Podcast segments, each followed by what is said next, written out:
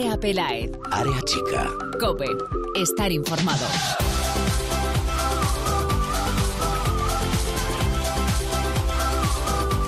¿Qué tal? Muy buenas, bienvenidos una semana más al espacio en cope.es dedicado a todo el fútbol femenino. Bienvenidos a Área Chica. Semana de Liga entre semana y de Copa de la Reina el fin de semana. Mañana se juega prácticamente íntegra la jornada número 21 de Liga, salvo un partido que pasa al jueves a las 7 y media de la tarde. Se jugará el único partido de la jornada 21 en jueves, Athletic de Bilbao, Betis. Venimos de disfrutar este fin de semana la jornada número 20 que nos ha dejado los siguientes resultados. Betis 0, Levante 0, Atlético de Madrid 3, Sevilla 0, doblete de Jennifer Hermoso y tanto de Ludmila, Valencia 5, Madrid Club de Fútbol Femenino 3, hat-trick de Maripaz, uno de sus goles fue de penalti, Cubedo y Coleman para el Valencia, Lucía, Alexandra y Estela de penalti para el Madrid. Real Sociedad 2, Athletic de Bilbao 2, derby que se jugó en Anoeta con más de 21.000 personas en sus gradas, concretamente 21.234 personas en sus gradas que disfrutaron de un partido que la Real fue perdiendo por dos goles a cero en contra, tantos de Lucía y de Erika, y que remontó con tantos de Nerea Izaguirre y Carla Bautista. Español 1, Málaga 1, Eli para las locales, Ode para las visitantes. Logroño 0, Granadilla Tenerife 1, tanto solitario de María José. Sporting de Huelva 0, Albacete 0 y Rayo Vallecano 0, Barça 4. Goles de Alexia, Lieke Martens, Mariona Caldentey y Osoala, el fichaje de invierno azulgrana. En la clasificación Atlético de Madrid líder en solitario con 57 puntos, Barça segundo con 54 y Levante ya bastante lejos ha abandonado por completo la lucha, tercero con 44 en la zona baja. El Sevilla es colista con 15 puntos y le acompaña en la zona de descenso el Málaga con 16. Para esta jornada intersemanal tenemos un Barça Sporting de Huelva, un Sporting que está necesitado de puntos, que lleva sin ganar desde el pasado 6 de enero ante el Sevilla y que viaja a Barcelona para tratar de conseguir el milagro, entre comillas, en sus filas. Hay una escritoria, una escritora, sí, una escritora con un libro que mañana en Barcelona, además de letras, quiere parar balones. Hoy, en área chica, la guardameta del Sporting de Huelva, Sara Serrat. Y este fin de semana tenemos Copa de la Reina, Real Sociedad Sevilla y Atlético de Madrid Barça. El Real Sociedad Sevilla ya tiene fecha, hora y estadio, como es normal. Domingo 17, 4 y media de la tarde en Anoeta. Sin embargo, aún seguimos esperando para conocer los datos de la otra semifinal, Atleti Barça. A cinco días del partido no hay ni fecha, ni horario, ni estadio. Increíble. Los más afectados de estas formas chapuceras de la Real Federación Española de Fútbol son los aficionados que hasta ahora no saben ni el día, ni la hora, ni dónde va a jugar su equipo y por eso hoy queremos hablar en primera persona con la única peña por ahora de apoyo al Atlético de Madrid Féminas, las colchoneras, para saber qué opinan de todo esto y qué acciones tienen entre manos.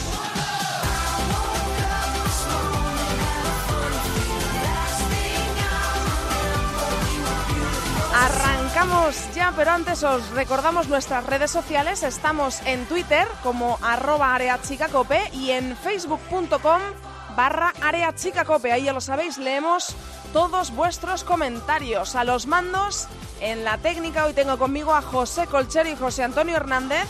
Empezamos ya, vamos a saludar a la primera protagonista de hoy.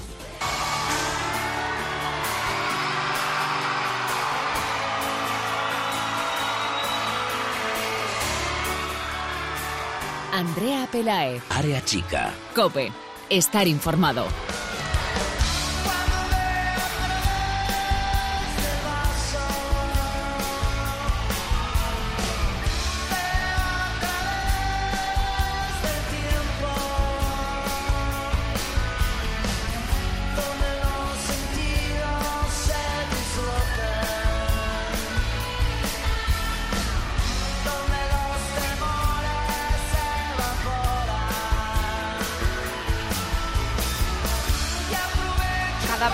Siendo más común encontrar a futbolistas, hombres futbolistas, con otros quehaceres lejos del fútbol.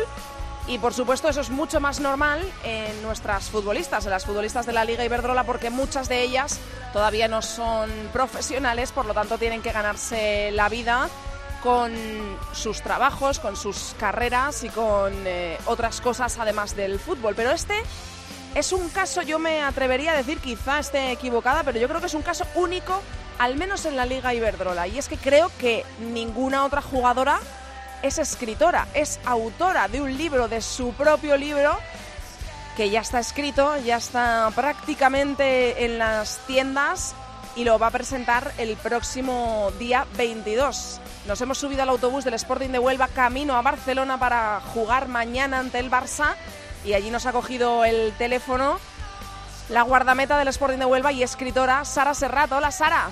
Buenas tardes, Andrea. Bueno, lo primero, eh, ¿cuántas horas lleváis ya metidas en el bus? Pues llevamos desde las 7 de la mañana que hemos salido de casa, o sea que, que bastantes horas ya en el cuerpo. ¿Y cuánto, cuántos queda, Sara, para llegar hasta Barcelona? Pues todavía dos, tres horitas aproximadamente. Madre que Duro, duro, duro. Y, y esto, estos partidos, yo creo que, que, poca gente, la que no esté acostumbrada al fútbol femenino, no lo siga, eh, se puede quedar un poco... Eh, perplejo, asustado al ver todas las horas que metéis en un autobús un día antes de un partido tan importante como es ante el Fútbol Club Barcelona, no solo porque sea ante ella, sino porque vosotras os estáis jugando mucho esta temporada y es que estáis solo un puntito por encima del descenso. Y yo no sé si esto, bueno, vosotras entiendo que lo consideráis ya totalmente normal, pero eh, ¿castiga mucho esto cuando llegáis luego al partido un día después de tantas horas metidas en un autobús? Sí, eh, hay veces que, el cansancio se nota ¿no? en el cuerpo, pero, pero bueno, nosotras, como dices, ya estamos acostumbradas, estamos ya eh, concienciadas de que, de que este es nuestro día a día, ¿no? Eh, cada fin de semana y, y nada, acostumbradas a eso y, y deseando ya también de que sea mañana para, para poder competir y esta noche descansaremos descansaremos y mañana por la mañana también las horas que tengamos para poder estar a tope en el partido. ¿Cuántas ganas hay en el vestuario de volver a, a las victorias? Porque lleváis sin sumar tres puntos desde el pasado 6 de enero ante, en casa ante el Sevilla, que fue una victoria importante porque el Sevilla no deja de ser un rival directo en la salvación este año. Y yo no sé si albergáis muchas esperanzas de mañana poder conseguir algo positivo, Sara.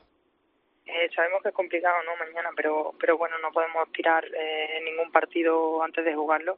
Eh, está el ejemplo no claro del del español que hace poco consiguió un puntito frente al Barça allí en casa del Barça. Uh -huh. y nada estamos como muy ilusionadas estamos hemos trabajado a tope no también para para poder eh, hacer algo mañana mañana allí. Y nada cualquier punto bueno ya sea ante el Barça o sea ante cualquier rival que esté eh, con nosotros no ahí peleando los últimos puestos. El otro día nos quedamos con con ganas de más frente al Albacete y, sí. y bueno tenemos esas ganas de, de poder puntuar y como ya dices también de poder conseguir los tres puntos que desde el partido del Sevilla pues no conseguimos. Y si yo te digo qué te pone más nerviosa o qué, qué, qué, te pone más inquieta, si mañana pensar en estar en tu portería, bajo palos, y tener delante a Lieke Martens dirigiéndose sola hacia la portería con el balón en los pies, o si te hablo del 22 de febrero, de cuando presentes ese libro, Parando Letras, que es tu libro, que, ¿qué te hace, qué te pone más nerviosa, qué te pone más en, en alerta, una situación o la otra?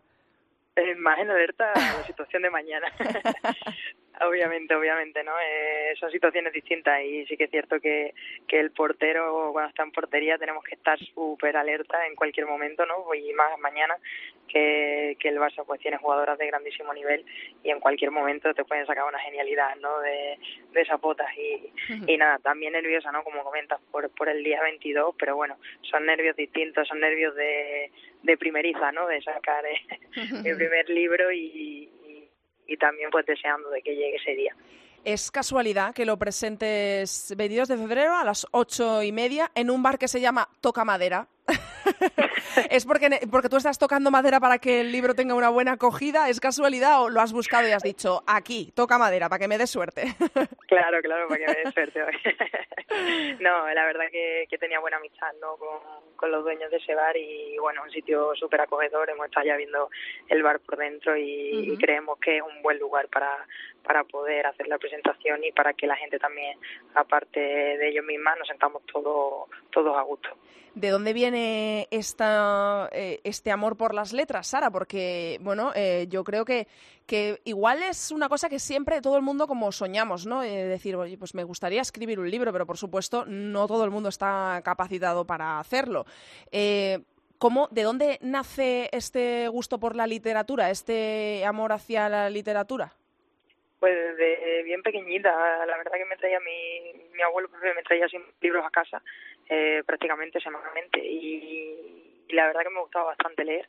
Y una vez que, fui creciendo, aparte de, leer, también empezaba a escribir mis propios mis propios relatos. Sí que es cierto que nunca me había decantado por por compartirlos y coincidió que, que en 2015 fui a una tertulia deportiva eh, en la que me preguntaron que cuáles eran mis aficiones aparte del fútbol y dije que me gustaba bastante escribir y, leer y me preguntaron si podía compartir esos textos y nada, lo compartí con uno de los periodistas y me ofrecieron escribir semanalmente en ese en ese diario y desde, 2000, desde 2015 llevo escribiendo en, en Viva Huelva y, nada, este este libro es una recopilación de de 89 columnas, 89 columnas que, que he seleccionado con, con cariño, ¿no? Columnas que tenía especial cariño y las que y las que he visto, ¿no? Mejores de, de todas las que he publicado durante estos últimos años y está súper súper orgullosa y, deseando de que de que todos los lectores pues puedan tenerlo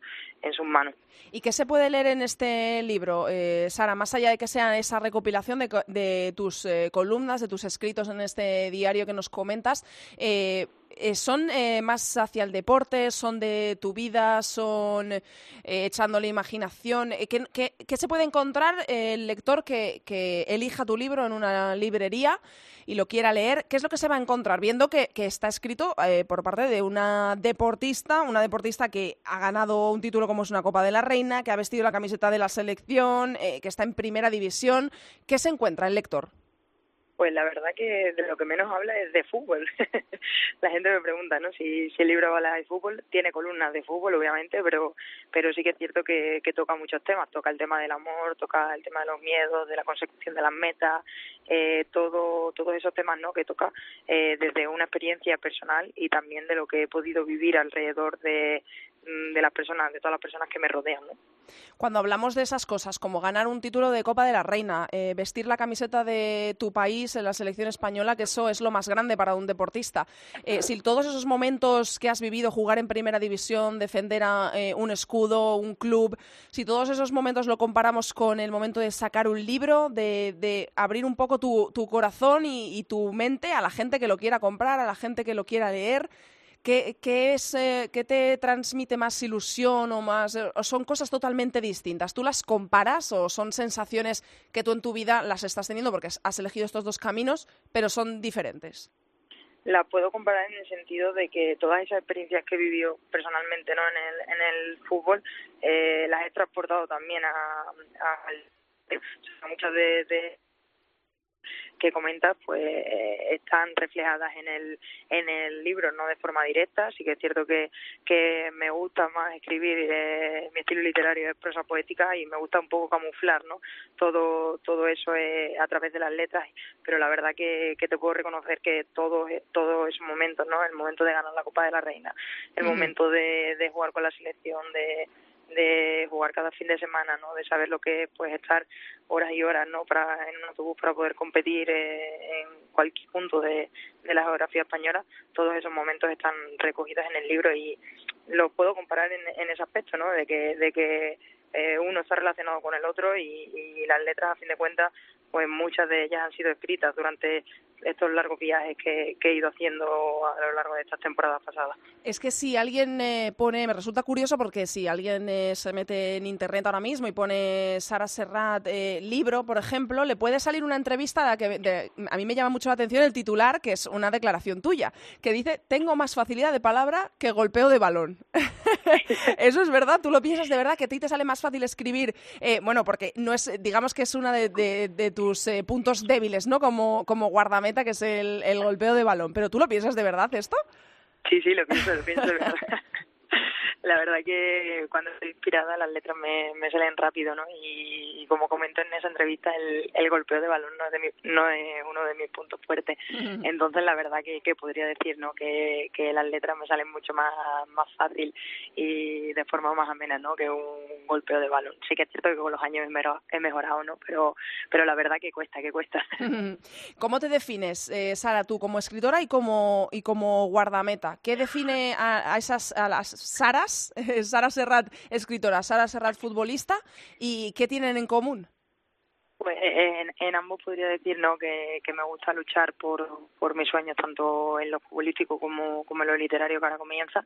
Y nada, una chica ambiciosa, con ganas, con, con ilusión siempre y sobre todo con, con los pies en la tierra, que, que eso es fundamental. Eh, y si hablamos de la selección, eh, ¿en tu cabeza alguna vez entra otra vez? Es que eres súper joven, eres, del año 95, ¿no, Sara? Sí, del 95. Entonces, si hablamos de la selección, por supuesto, no es una puerta cerrada, obviamente. No, yo la verdad que, que súper contenta de las veces que, he tenido la ocasión de, poder vestir la camiseta y, trabajando con mi club ah, diariamente para ver si puede llegar esa, esa llamada otra vez de nuevo con la selección, que como dices, pues la verdad que, es lo más grande que, puede tener un deportista. ¿Le ha picado el gusanillo a tus compañeras de leer tu libro? ¿Lo van a leer? ¿Se, eh, lo vas a regalar? ¿Lo van a tener que comprar? ¿Hay mucha, mucho vicio por la, por la literatura en el Sporting de Huelva o no? Ojalá y pudiera regalárselo a todas. Pero bueno, la verdad que, que, te reconozco que ya van tres o cuatro compañeras leyéndolo en, eh, en este viaje. Porque, eh, Sara, yo la duda que tengo es la presentación, pero ¿el libro está a la venta ya o todavía no? El libro, algunos privilegiados lo tienen ya. Ah, vale. Pero oficialmente sale a la venta este viernes. Y, Sale a la venta el viernes, vale. Y el día 22 lo presentaremos en, en Huelva y tenemos pensado también hacer alguna, algunas presentaciones por otras ciudades. Eh, suena un poquito Sevilla, que es lo más cercano que tenemos, y, y a ver si también podemos hacer algo por la capital. Y eh, si yo te digo, si te ves antes jugando el Mundial de Francia o vendiendo este libro, ver ir en, eh, por la calle y ver a una niña con tu libro en las manos, ¿qué ves antes? ¿Qué te gustaría ver antes? No podrían ser las dos. seguro que sí, seguro que sí lo van a ser. Eh, Sara, te doy la enhorabuena por, primero por romper ese mito, ¿no? De que los futbolistas son eso, futbolistas y nada más, y sobre todo eh, para las futbolistas que, bueno, pues tenéis caminos mucho más difíciles y tú has elegido que el tuyo como futbolista se complemente con el de escritora, que es algo precioso y que me parece de valorar. Cuando lo saques, lo presentes y empieces a vender, te vamos a llamar para ver cómo va la cosa. Perfecto, pues muchas gracias. Un beso enorme, Sara, y muchísima suerte mañana ante el Barcelona, que es un partido muy complicado y para el resto de la temporada. Un abrazo y buen viaje. Un abrazo, gracias, Andrea.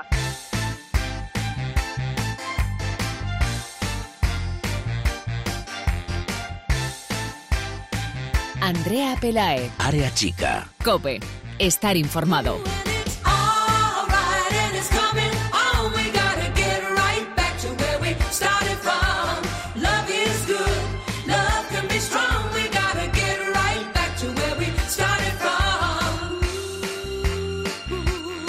Otro tema del que se está hablando mucho, mucho estos días en el fútbol femenino es de las semifinales de la Copa de la Reina, como no podría ser de otra manera, porque ya tenemos las semifinales ahí y una de ellas además ha resultado ser un clásico, por lo tanto se está hablando mucho de ese clásico, de ese Atlético de Madrid Fútbol Club Barcelona, pero que por desgracia, no se está hablando tanto de lo deportivo como de lo extradeportivo, porque a día de hoy, y estamos a martes, día 12, las semifinales se juegan este fin de semana, no sabemos dónde va a jugar eh, el Atlético de Madrid y el Fútbol Club Barcelona. No sabemos ni el día, ni la hora, ni el estadio. La otra semifinal sí lo tiene, ya hemos dicho, Real Sociedad Sevilla se va a jugar en Anoeta y por eso, como para esto uno de, las, eh, de los mayores damnificados siempre es el espectador, el, el seguidor de los clubes, los aficionados, pues queríamos hablar con quien creemos que en este caso mejor representa a los aficionados del Atlético de Madrid, que es la peña de las colchoneras, que es la única peña de apoyo por ahora al Atlético de Madrid femenino y vamos a hablar con la secretaria de la peña, con Casilda. Hola Casilda, ¿cómo estás? Hola, buenas tardes, muy bien. Eh, bueno, lo primero, eh, vuestra eh, peña lleva desde septiembre del pasado año, ¿verdad? Del año 2018. Es la primera. Eso es, es la primera peña del femenino. ¿Y sois 213? Sí, a día de hoy somos 213 socios y socias.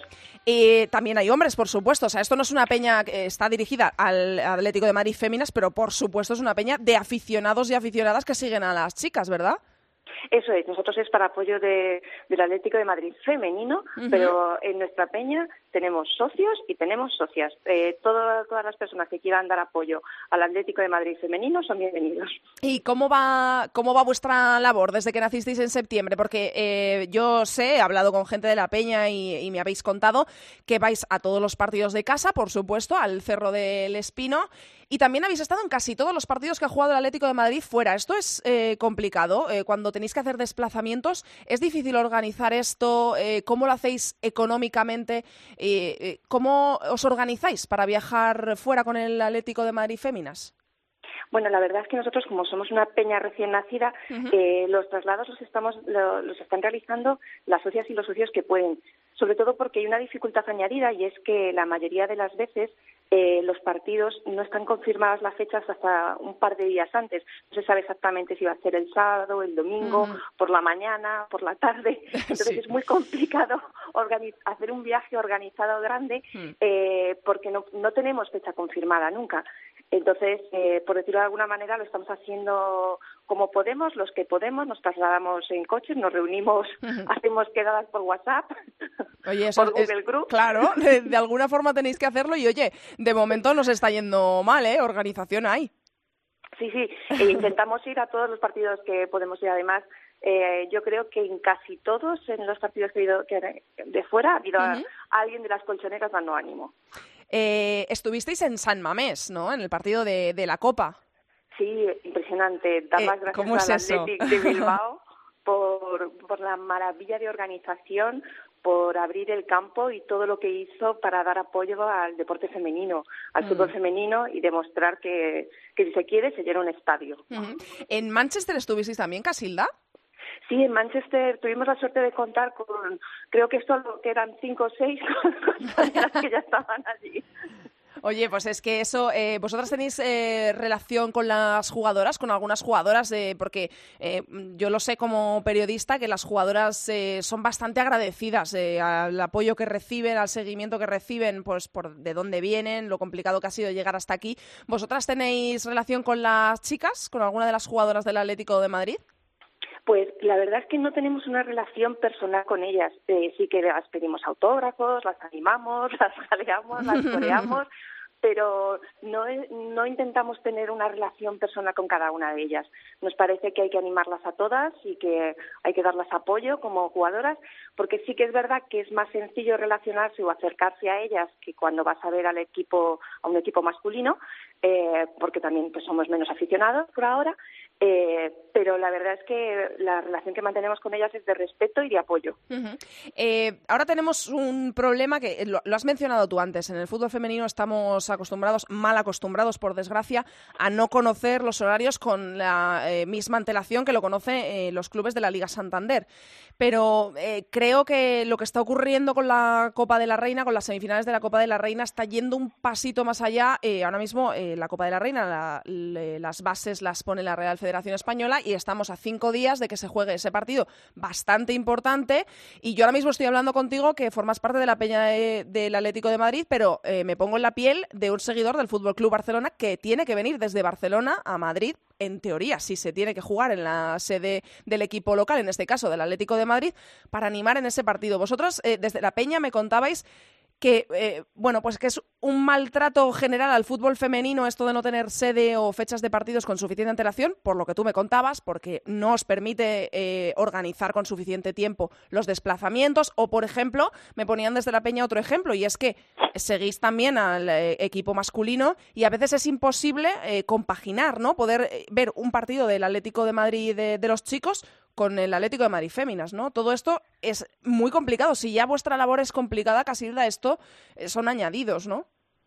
Sí, la verdad es que últimamente, y no sé el motivo, nos están coincidiendo los horarios hmm. con el equipo masculino o son muy próximos en hora, de manera que, claro, realmente es muy complicado. Tienes que decidir seguir a uno o a otro y, lamentablemente por ahora, eh, si hay que elegir, mucha gente acaba eligiendo el masculino. Y entonces claro, eh, detrimento del femenino por la presión que se genera con el masculino, con algo tan sencillo como intentar coordinar los horarios de, la mejor manera para que se puedan seguir a ambos, que tampoco hay tantos clubs de, la, de, de fútbol femenino, entonces tampoco es algo tan difícil de coordinar.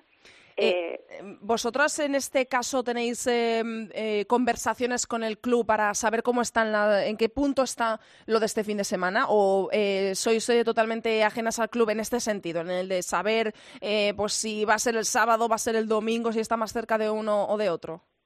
Nosotros somos completamente ajenas al club y nos enteramos por las noticias, por alguna filtración que podamos tener. O sea, como el resto de aficionados, ¿no? Digamos. Eh... Como el resto de aficionados.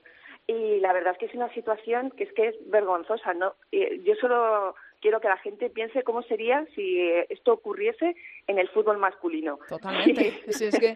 si la semifinal de la Copa del Rey no mm. se supiese eh, eh, dónde se va a celebrar. Sí, sí, total, totalmente.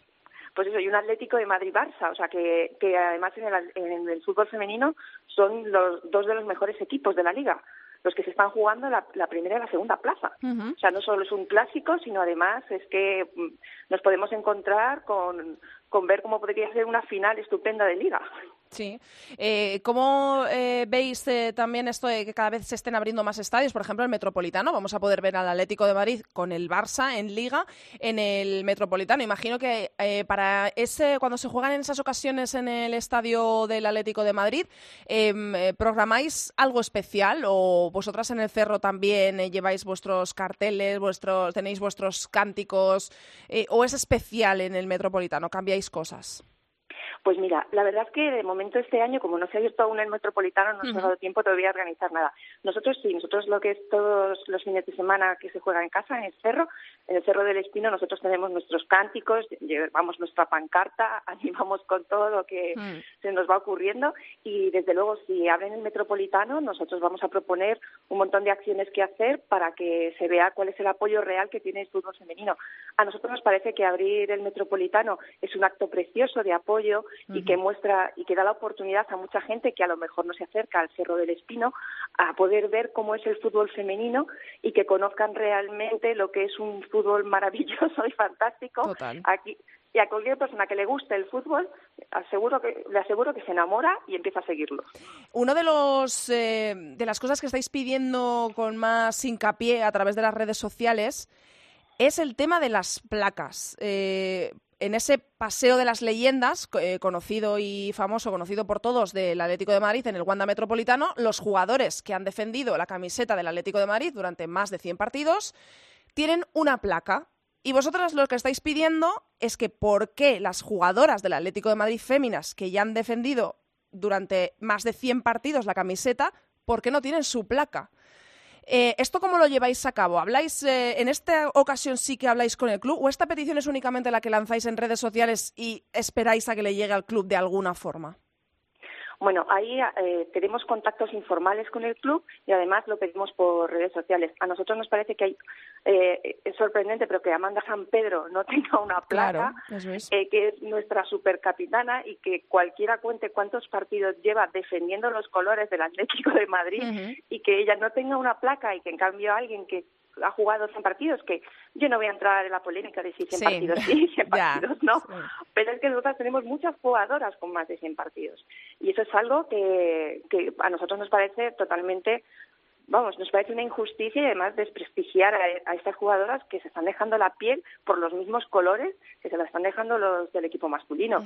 Entonces, tienen derecho a estar en el Paseo de la Fama, tienen derecho a estar ahí, a formar parte y a que todas nos podamos sentir orgullosas, sobre todo porque si están ahí serán conocidas y cuanta, y cuanta más gente se acerque y las conozca, eh, más gente las va a seguir y, más gente las va a ir a ver, mm. las va a ver también los partidos en la tele y van a darse cuenta del potencial real que tiene el fútbol femenino.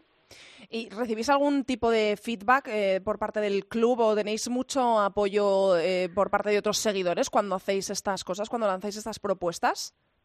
Pues mira, del club, pues en general tenemos una relación cortés y nada más. Nosotros somos una peña muy independiente, la verdad. Y de otros seguidores, sí, la verdad que sí que cuando hacemos ese tipo de acciones sí que tenemos mucho apoyo, porque hay mucha gente que seguramente eh, no ha conseguido todavía encontrar el colectivo a, través de que expresar lo que desea y lo están haciendo de manera individual.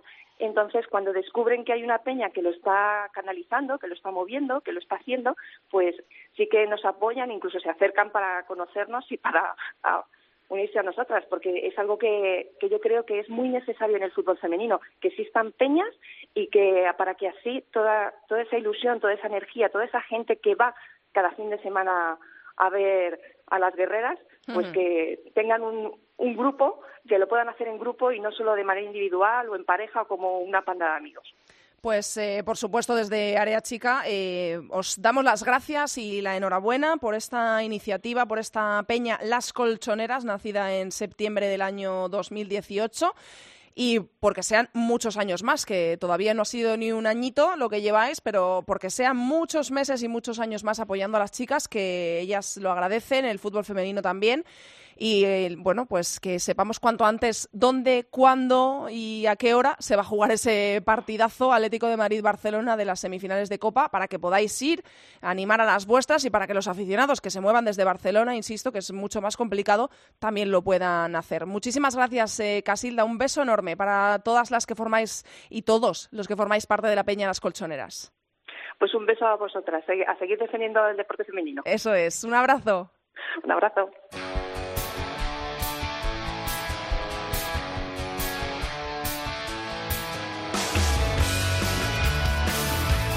Andrea Pelae. Área chica. Cope. Estar informado.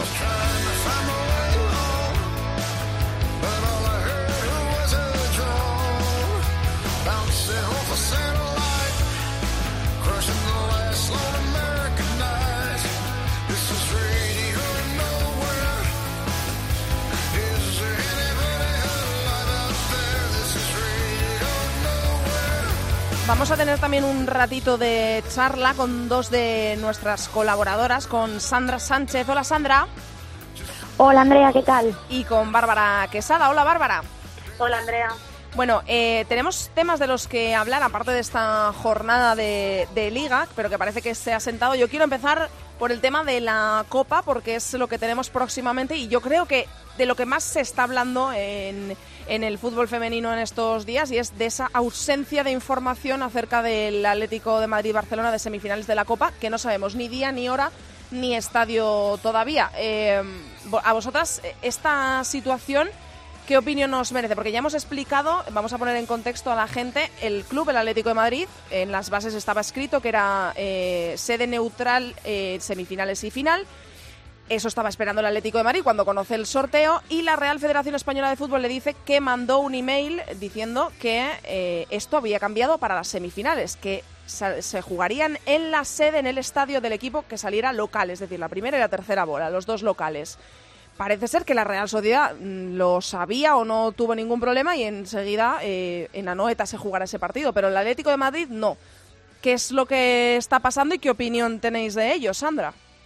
Bueno, pues yo creo que la primera palabra que se te viene a la mente viendo todo esto es la falta de seriedad. Total. Porque al final es una competición, no es la competición doméstica, pero es la Copa de la Reina, son semifinales y es increíble que haya esta falta de información, este cambio de, de normas, por ejemplo, al principio Atleti y Barça no se podían enfrentar, partían de bombos diferentes, en semifinales sí que se pueden enfrentar, eh, hay una eh, un campo neutral, después no lo hay, ahora no sabemos a qué hora, sabemos el horario de una semifinal, pero no sabemos el horario de la otra, entonces yo creo que esto le hace un flaco favor al fútbol femenino y la federación que en los últimos meses tanto también presume de preocuparse por el fútbol femenino, del cambio que ha pegado todo y demás, pues creo que que al final estas cosas pues no no no, no demuestran ese cambio claro. ni eso ese es justo desarrollo del que hablan. Eso es justo lo que yo iba a decir que al final tú puedes mm, presumir no de yo apoyo esto o yo quiero que esto sea profesional, pero luego con los hechos no lo demuestras. Entonces creo que ya simplemente es una falta de respeto, por supuesto, para los aficionados que siguen el fútbol femenino y para las jugadoras y para los clubes. Al final es como tú decías, Andrea, los clubes entraron en ese mismo momento mm. que la sede no iba a ser neutral y que no iba a ser única. ¿Qué pasa? Que al final eso a una semana o a mm, un poco más de una semana te trastoca todos los planes. Porque, y además que es una ventaja muy grande, ¿no? claro, y al final. Igual en un sitio o en otro. Hmm. Claro, y en el caso del Atlético, por ejemplo, eh, o sea, todos sabemos que comparten campo con el Rayo Claro, eso es, que eso no incrementa. Es solo el Atlético de Madrid, es Atlético de Madrid masculino, está el Rayo Majadahonda y están las chicas. Entonces, claro, es muy complicado, ya se meten otras competiciones. Liga Santander, Liga 1-2-3 Mm, Copa de la Reina, entonces claro, ha sido pues bastante desastre hasta tal punto que es que todo el mundo es, yo creo que ya como que nos parece una broma, ¿no? De decir, hmm. estamos a martes, va a llegar el miércoles, no sabemos nada. En principio, eh, a nosotros nos han comentado que será el domingo a las 11 y que finalmente se jugará en el Cerro. La, pero claro. Sí, pero que de ahí. no me atrevo a asegurar nada claro. porque al final iba a ser el sábado a la una. Claro. Ahora resulta que va a ser el domingo a las once. Es que el proceso, en teoría, ha sido que el Atlético de Madrid pidió, porque el Rayo Majadahonda juega el domingo a las seis en casa ante el Málaga, es decir, en el Cerro del Espino.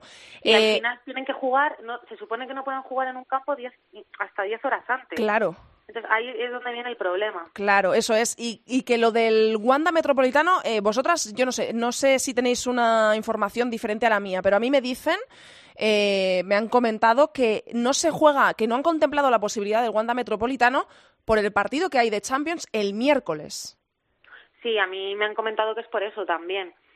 No sé, no sé cuánto tiempo de cuidado requiere un césped, no, no lo sé, igual me estoy metiendo donde no me llaman, pero mm, no sé, me, me, parece que de un domingo por la mañana a un miércoles, creo que ese césped, en caso de sufrir daño, se podría recuperar no sé, no Creo que al final no lo tenían ni contemplado por lo que estamos comentando, que iban a jugar en un campo neutral, entonces claro, no lo tenían ni contemplado y, pues ha llegado el momento y han pensado que no lo van a hacer, que, que seguramente se abra para el partido de liga, que es en un mes, contra el Barcelona y pues esta vez pues lo que te digo no tenían pensado abrirlo y ha llegado el momento. Se han encontrado de bruces con que tiene que ser en casa y no y no lo han pensado por eso porque al final yo sinceramente es lo que le comentaba a Bárbara estos días. Yo si fuese cualquiera de los cuatro clubes eh, sé que no es la, la, la opción más más formal o más correcta pero eh, viendo las circunstancias es que yo siendo Real, uy, Real Madrid, iba a decir, Atlético de Madrid, Barça, Sevilla, Real Sociedad, es que no jugaba, porque, o sea, no jugaba ninguna de las dos semifinales, porque mm. al final es que, que lo que estás demostrando es que la competición y el desarrollo del fútbol femenino y todo lo que quieran vender, al final no, no es tan prioritario como ellos dicen para no, ellos. Para nada es prioritario. No es normal que una competición como la Copa de la Reina, las mm. alturas a las que estamos, de semifinales, haya este circo montado con, un partido. Entonces, creo que sobre todo es una falta de respeto, más que al aficionado, a las propias jugadoras claro, y, al propio club. Claro, por supuesto, sí, sí. Al final las propias jugadoras tampoco saben cuándo van a jugar. Claro. o sea, que no es algo que no sepamos el público en general o, o los medios, no, es que ni ellas mismas saben qué va a pasar, que, cuándo van a jugar ni dónde van a jugar. Claro, la cosa parecía que se que podía resultar aún más problemática por la jornada que hay entre semana, pero eh, tanto Atlético de Madrid como Barcelona juegan los dos el miércoles, se juega prácticamente íntegra la jornada mañana miércoles, solo queda un partido para el jueves que es el Athletic eh, Betis, los dos fuera ya de la Copa y los dos juegan en casa entre comillas el Atlético de Madrid porque juega en Madrid, es en Mata Piñonera ante el Madrid y el Barça lo hace en casa, pero eh, que parece todo muy extraño, porque también se comenta que el Atlético de Madrid le dijo al Barça la posibilidad de poder jugar en sábado, pero que el Barcelona eh, se oponía también, ¿no? Claro, eh, al final cuando el Atlético se encuentra con que tienen que jugar en casa, la única solución que ellos tienen es sábado a la una de la, de la una del mediodía o a las siete de la tarde, es mm. cuando tienen el campo disponible. ¿Qué pasa? Que el Barcelona dice que el sábado no puede que es el domingo, al final es normal, en la normativa pone sí, claro, que el claro. partido es el domingo. El Barça tiene toda la... Eh, claro, claro. El Barcelona dices que a mí me dicen que es el domingo y yo me planeo mi, semana de trabajo mm. o, lo que sea para el domingo. Entonces, claro, encima ya, como dice Sandra, que juegas en casa de tu mayor rival. Que ya te, ya te sientes un poco ninguneado en ese aspecto y entonces dices, voy a dar yo más mi brazo torcer. Dice, pues yo juego el domingo porque yo me lo planeo así, encima no me van a imponer un horario. Claro. ¿Qué pasa? Que el Atlético al final al final le impones horario, pero porque es cuando tiene el campo, no porque el Atlético diga me viene mejor el sábado, no porque es cuando lo tienen. Ahí es cuando viene el problema. Al final, la razón, en este caso, la tiene el Barça, pero porque en las bases pone que es el domingo. Entonces, y es yo tampoco sé hasta qué punto es legal cambiar las bases una vez iniciada la competición. yo tampoco lo sé. Es que, o sea, supongo que es porque como ellos son los organizadores, pues supongo que puedan más o menos hacer y deshacer, pero no creo que sea legal cambiar las bases con esa poca antelación y con la competición empezada. Entonces es lo que decía Andrea, que el Barça todo viene de, planta tiene todas las de ganar. Claro, por supuesto, al final el Barça o el todo, todo, viene de, que está pues muy mal organizado y, pues lo que dices tú, Sandra, al final cambian las bases ya no a mitad de temporada, lo cambian eh, una semana antes de que se vaya a jugar, que, claro, que es una cosa que dices, mm, si queremos y luego ir también un punto profesional, ¿no? No sé Claro que hace nada también Rubiales anunció que la final se iba a jugar en la misma ciudad que se iba a jugar la de los chicos. Y al final, unas en Sevilla y otras en Granada. que están pues, prácticamente la misma ciudad, es que nos ponemos quisquillosos. Y... Claro, claro unos cuantos kilómetros más o menos.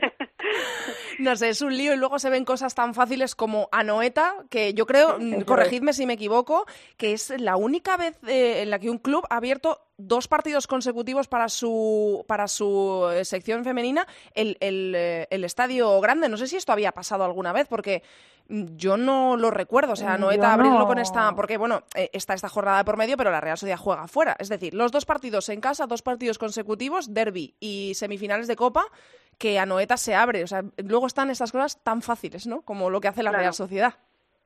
Pues sí, eso es. Eso al final te demuestra que no que no es tan complicado, que al final si quieres apostar, lo haces. Hmm. Lo haces. Eso, eso es cierto. Y no, yo tampoco recuerdo que se hayan abierto, que se haya abierto un estadio dos jornadas consecutivas tampoco. Tú estuviste en, en, sí, en Anoeta, ¿no? Eh, Sandra, ¿qué, ¿qué, te encontraste allí? Porque ahora le pregunto a Bárbara por San Mamés, que estuvo ella allí, que sois dos privilegiadas. ¿Qué te encontraste en, en, en Anoeta, eh, Sandra?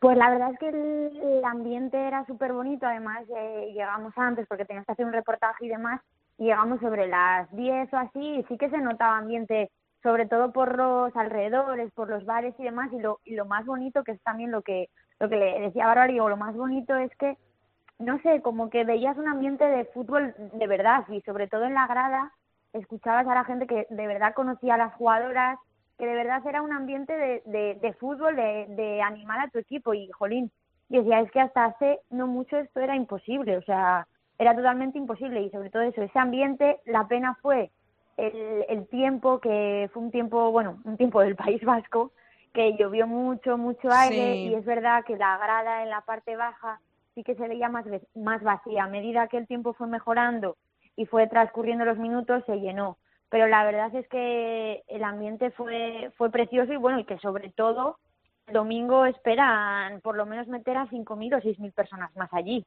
puede ser, es histórico, porque la Real eh, podría estar... Nunca ha pasado. Claro, nunca ha estado en la final de la Copa. Y luego está San Mamés, que eso fue eh, la pera limonera, por no decir otra palabra, que fueron más de 48.000 personas en un estadio tan bonito como es San Mamés, que es una preciosidad, en un partidazo como eran eh, los cuartos de la Copa ante el Atlético de Madrid, que bueno, pues no acompañó el resultado al Atlético, pero que eso tuvo que ser espectacular, ¿no, Bárbara? Pues es que me has quitado, me has quitado la palabra de la boca, es que fue espectacular. bueno, ya lo vimos todos realmente por redes, en televisión, fue, pero vivirlo es que fue espectacular. Era estabas en un ambiente, pues como dice Sandra, era un ambiente de fútbol totalmente, era fútbol.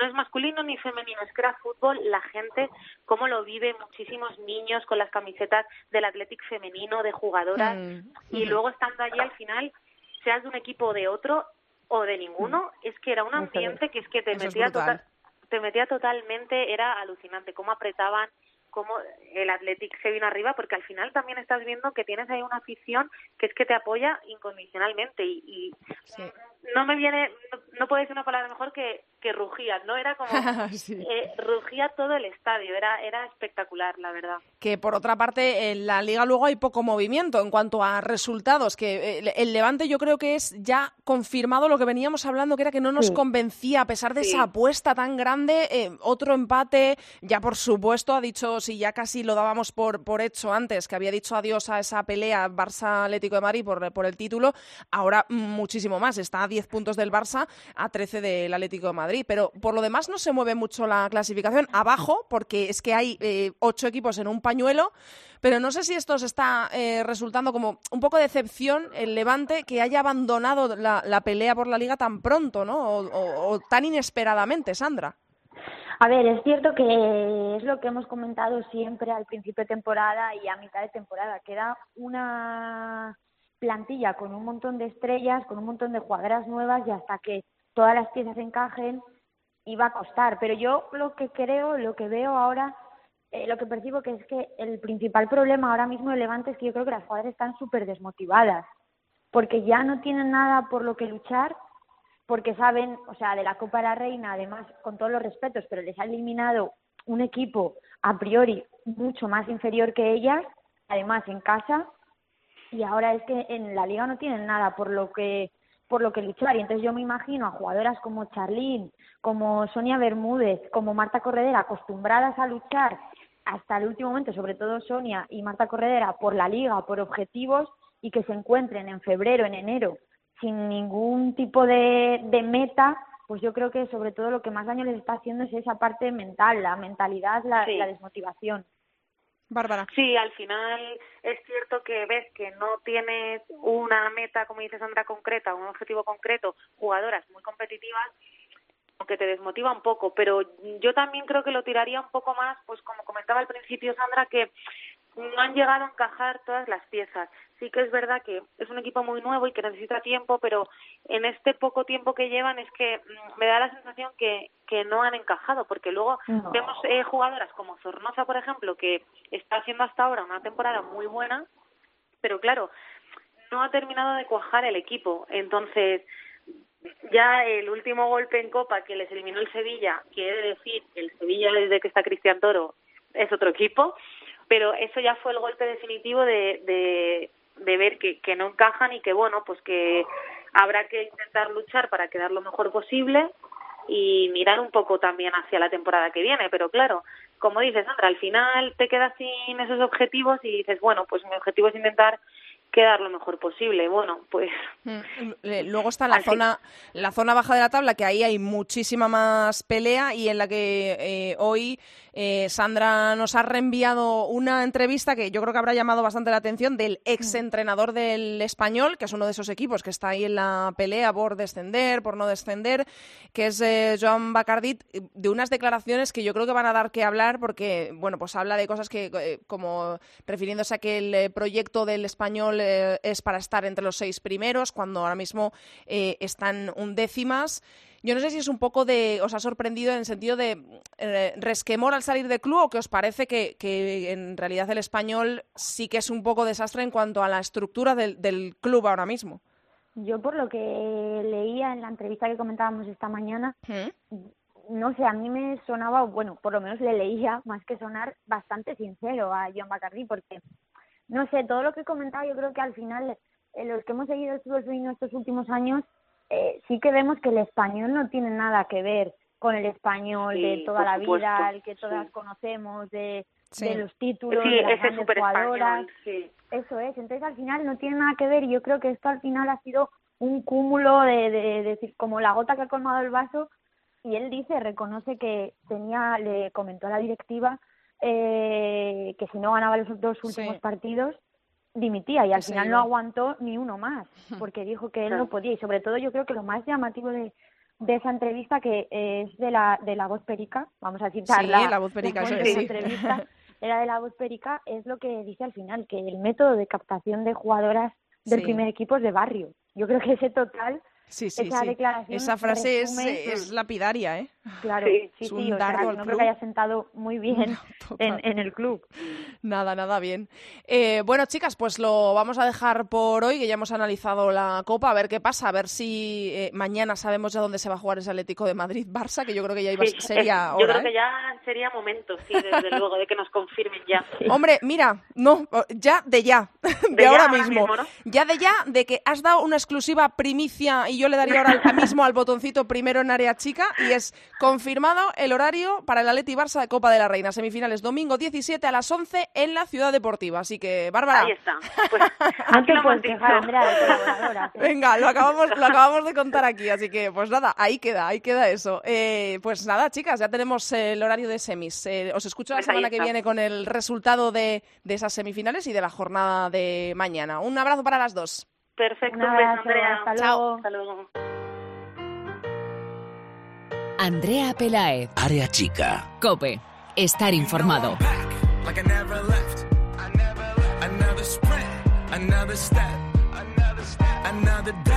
Another breath. Been chasing dreams, but I never slept. I got a new attitude and a lease on life is a piece of mind. Seeking a find I can sleep when I die. Want a piece of the pie, got the keys to the ride and shit. I'm straight. I'm on my way. I'm on my way. Get up my way. I'm running late. What can I say? I heard you died twice. Fútbol internacional como cada semana con Borja Rodríguez. Hola Borja.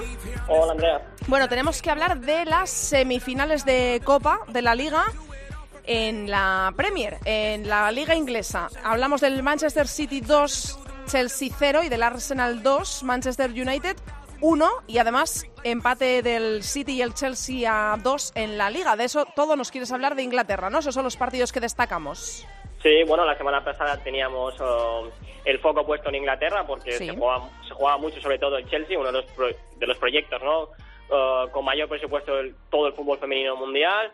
Y bueno, pues uh, jugaban en casa la primera semifinal de, la CONTICAP, de la Copa de la Liga. Se esperaba que pudieran competir bien, incluso pasar, uh, porque es verdad que están estaban lejos en, en Liga, ¿no? Del Manchester City, pero quizás por fútbol estaban mejor pero nada, la primera parte fue buenísima de las londinenses, merecieron ir ganando al descanso, pero en la segunda parte el Manchester City en un momento clave subió, subió la marcha y bueno, pues esto son, es todo uh, confianza, uh, ellas se hundieron y las, las del Manchester no uh, anotaron los dos goles, vía Nikita Parris y, y, bueno, no tuvieron ni la más mínima ya no había nada que hacer, ¿no?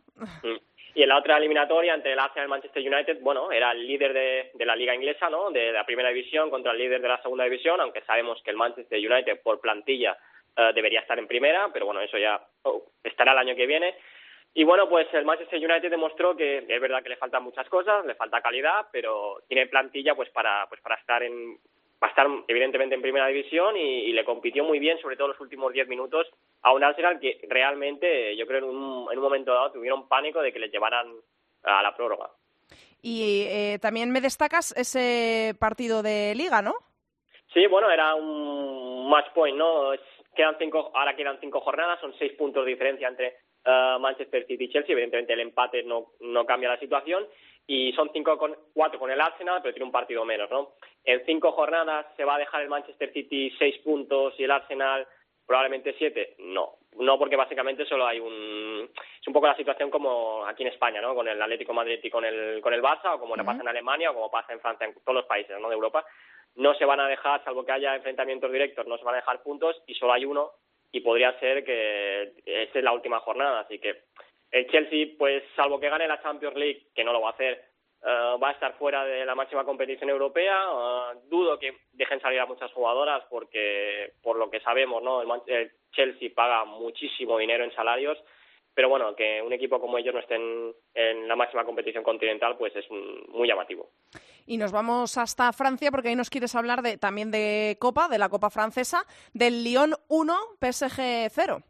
Bueno, se enfrentaban dos equipos, ¿no? Junto con el Wolfsburgo, que optan al triplete eh, de forma muy seria.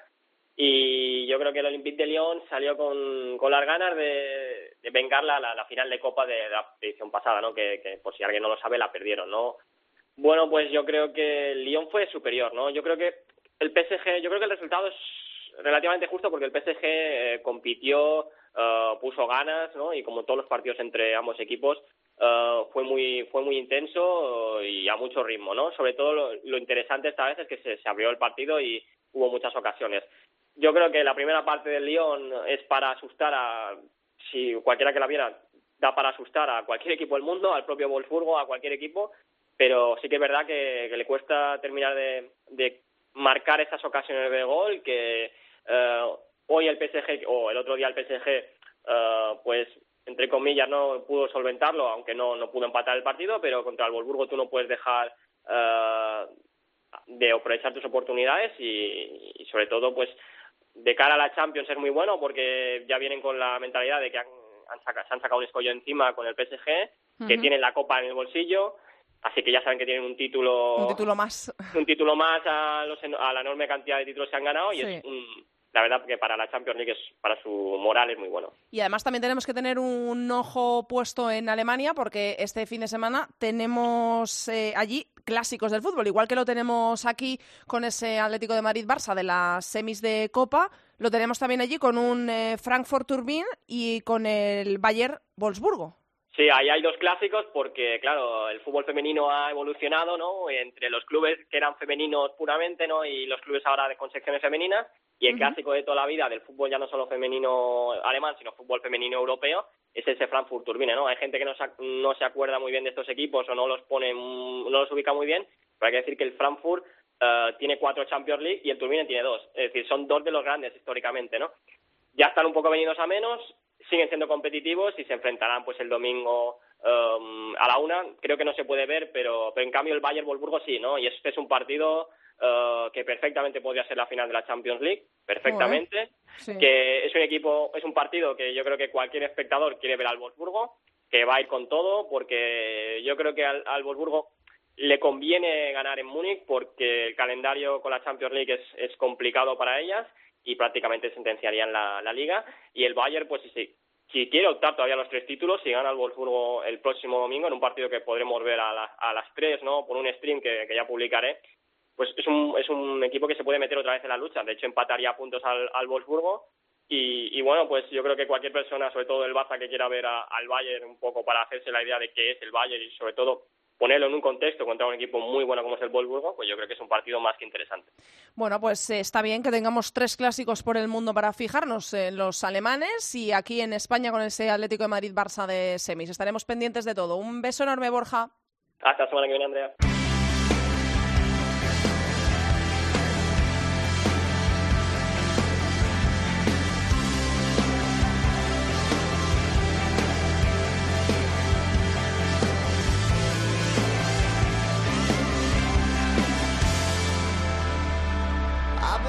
Hasta aquí ha llegado el programa número 80 de Área Chica. Hasta aquí toda la actualidad del fútbol femenino. Recordamos que nos podéis encontrar en Twitter como arroba Cope y en facebook.com barra Cope. Os recuerdo, tenemos jornada entre semana, la número 21, mañana miércoles y un partidito el jueves. Mañana miércoles se juega a las 12 el Sevilla-Valencia. A las 4 y cuarto Málaga-Logroño, 6 y media Barça Sporting de Huelva y Levante Real Sociedad, 7 y media Granadilla Español. A las 8 Fundación Albacete Rayo y Madrid Atlético de Madrid y el jueves a las 7 y media el Athletic de Bilbao Betis. Y también os recuerdo que la Copa, las semifinales de Copa de la Reina se juegan este fin de semana. Una ya sabemos que es el domingo a las 4 y media, el Real Sociedad Sevilla en Anoeta. La otra no lo sabemos porque el Atlético de Madrid ha borrado ese tuit que había puesto durante el programa que confirmaba la información que nos daba Bárbara Quesada aquí en Área Chica. Domingo a las 11 en el Cerro. Vamos a ver si lo confirma el Atlético de Madrid. Nosotros os esperamos aquí la semana que viene en cope.es. No faltéis que pasamos lista. Mucho fútbol femenino para todos. Adiós. Andrea Pelaez. Área Chica. Cope. Estar informado.